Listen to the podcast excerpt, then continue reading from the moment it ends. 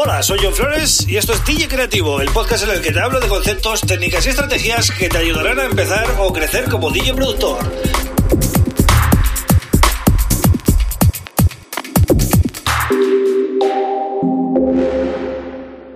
Bienvenido, bienvenida a DJ Creativo. Mi nombre es John Flores y este es el episodio número 133 del podcast. Bien, hoy voy a hablar de algo que te afectará tarde o temprano como artista, ¿no? Y es em, em, el tomar la decisión sobre si necesitas un manager o una agencia que te gestione eh, pues un poco tu carrera musical, ¿no? Tus oportunidades de trabajo. Yo conozco todo tipo de casos, conozco artistas que se autogestionan todo porque, bueno, opinan que em, ellos ya tienen los contactos hechos y que realmente lo único que tienen que hacer es mm, cerrar eh, los bolos cuando les llaman, ¿no? Eh, qué suerte, por otra parte, ¿no? Que te llamen tanta gente como para poder gestionártelo tú solo, ¿no? Pero la realidad para el resto de los mortales es que no es tan fácil que te llamen, ¿no? No, no, no es tan fácil. Y lógicamente los beneficios de trabajar con un manager, con un buen manager o con una buena agencia son muchos. Porque al final ellos ya tienen los contactos hechos, ya tienen eh, una base de datos muy grande y conocen a las personas a las cuales se dirigen, ¿vale? Y eh, bueno, de, alguna manera ya han hecho, ya han trabajado con, con, discotecas, con promotores, y al final introducirte a ti en esa, en ese pack, a ellos no les cuesta demasiado, ¿no? Pero, eh, claro, eh, hay que ver también las dos partes. Em, ¿Qué busca una agencia, qué busca un manager en un artista, no? ¿Cómo llegas a, ser, em, digamos, em, apto, ¿no? Para, para que ellos se fijen también en ti, porque no es una cosa de que tú quieras una agencia. Eh, muchas veces, sí, tú quieres una agencia, un manager, pero la agencia que quieres, pues lógicamente no está interesada en ti. ¿Qué busca la agencia en este caso? Pues eh, busca que realmente te muevas mucho. Te muevas mucho, ¿qué quiere decir? Que estés subiendo todos los días eh, sesiones a, las redes sociales o, o que, mm, no sé, o que pinches en todas las discotecas de tu zona. Pues eh, bueno, un poco de todo, no te voy a decir que no, pero mm, también eh, mira mucho el mercado internacional, ¿no? Y el mercado internacional se rige eh, también por las producciones, ¿vale? Por, quién te apoya, qué tipo de sellos estás trabajando. Eh, por eso siempre insisto, ¿no? Eh, no sé si me habéis escuchado en otros podcasts, ¿no? Hablar de Beatport, ¿no? Para mucha, para, los DJs jóvenes, yo sé que Beatport tiene una importancia pues residual, porque entran de ciento en viento y por supuesto, pues a comprar música menos, ¿no? Pero es, importante que entréis si os vais a dedicar a la música electrónica porque tenéis que eh, ver un poco cómo funcionan los sellos que, dominan, ¿no? Porque luego esos sellos son los que van a los festivales también y, los que hacen giras por todos los clubs. Entonces, un manager una agencia lo que, lo que va a pedir es que saques buenas producciones con buenos sellos, no uno ni dos, o sea, vais a tener que hacer bastantes temas con buenos sellos y conseguir eh, resultados realmente importantes. Y hoy en día ese es el problema, que conseguir un resultado un resultado realmente importante, pues puede llegar a ser un, número uno, un top 5 o un top 10 mínimo, ¿vale? No vale con sacar con un sello, no vale con sacar con cualquier sello, ¿no? Tienes que sacar con sellos realmente importantes, ¿no? Para que ellos eh, tengan algo que ofrecer, porque luego, claro, tú date cuenta que ellos te tienen que vender, tienes que tener cosas que ellos puedan utilizar eh, como reclamo, ¿no?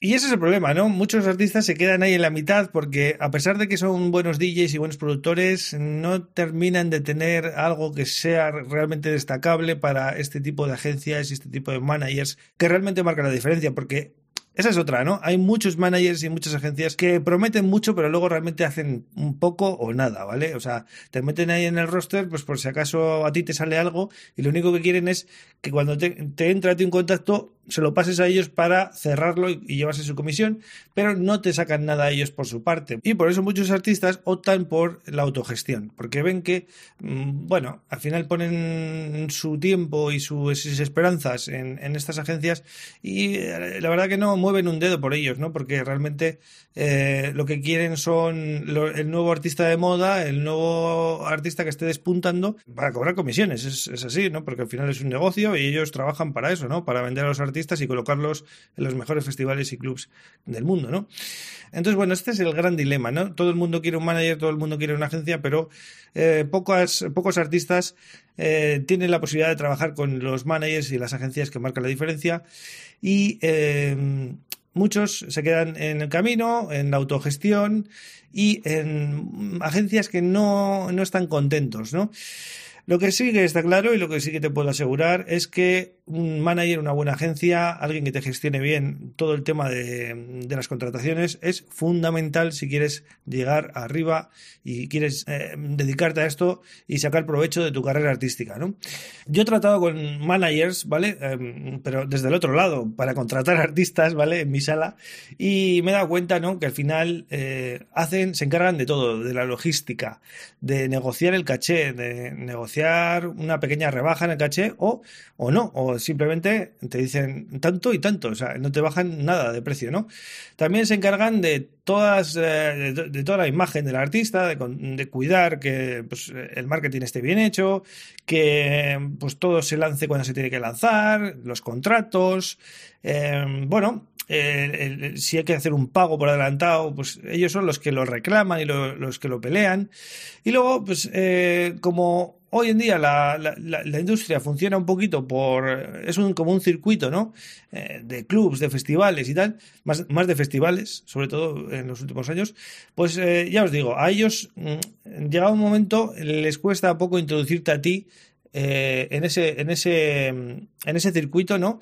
Y probarte durante unos meses, aunque sea, a ver qué tal funcionas, ¿no? Eh, puede ser que tú estés cobrando ahora, pues no sé, 200 euros o 200 dólares y con una agencia pues pases a cobrar 600 tranquilamente o 1000 euros, depende cómo te vendan de bien y bueno, y es así, ¿no? Ellos se van a llevar su comisión, pero tú vas a salir ganando, ¿no?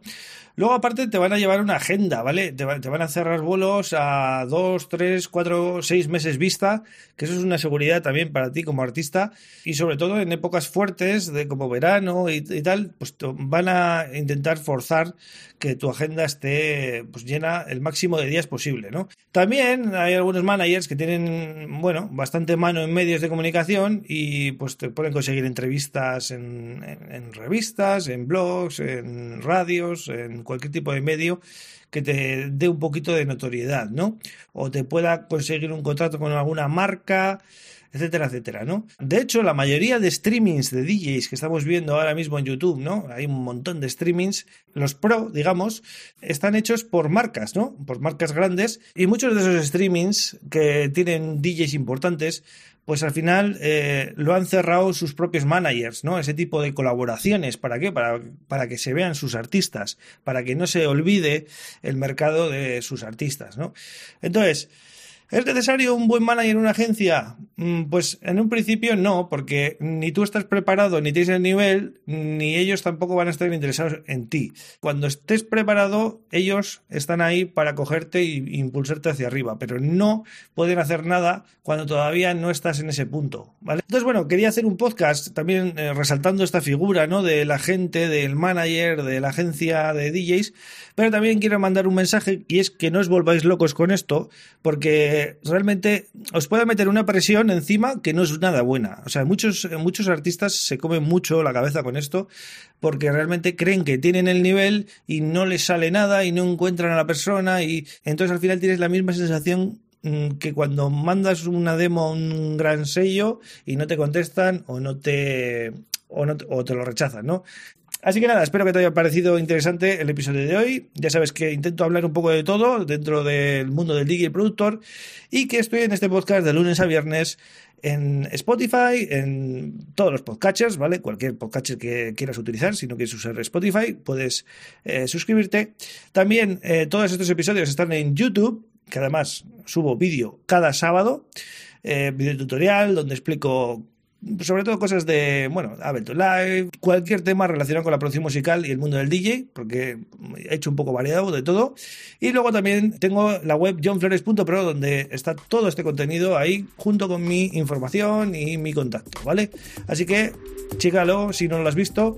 Y yo vuelvo mañana con otro tema súper interesante. Un abrazo.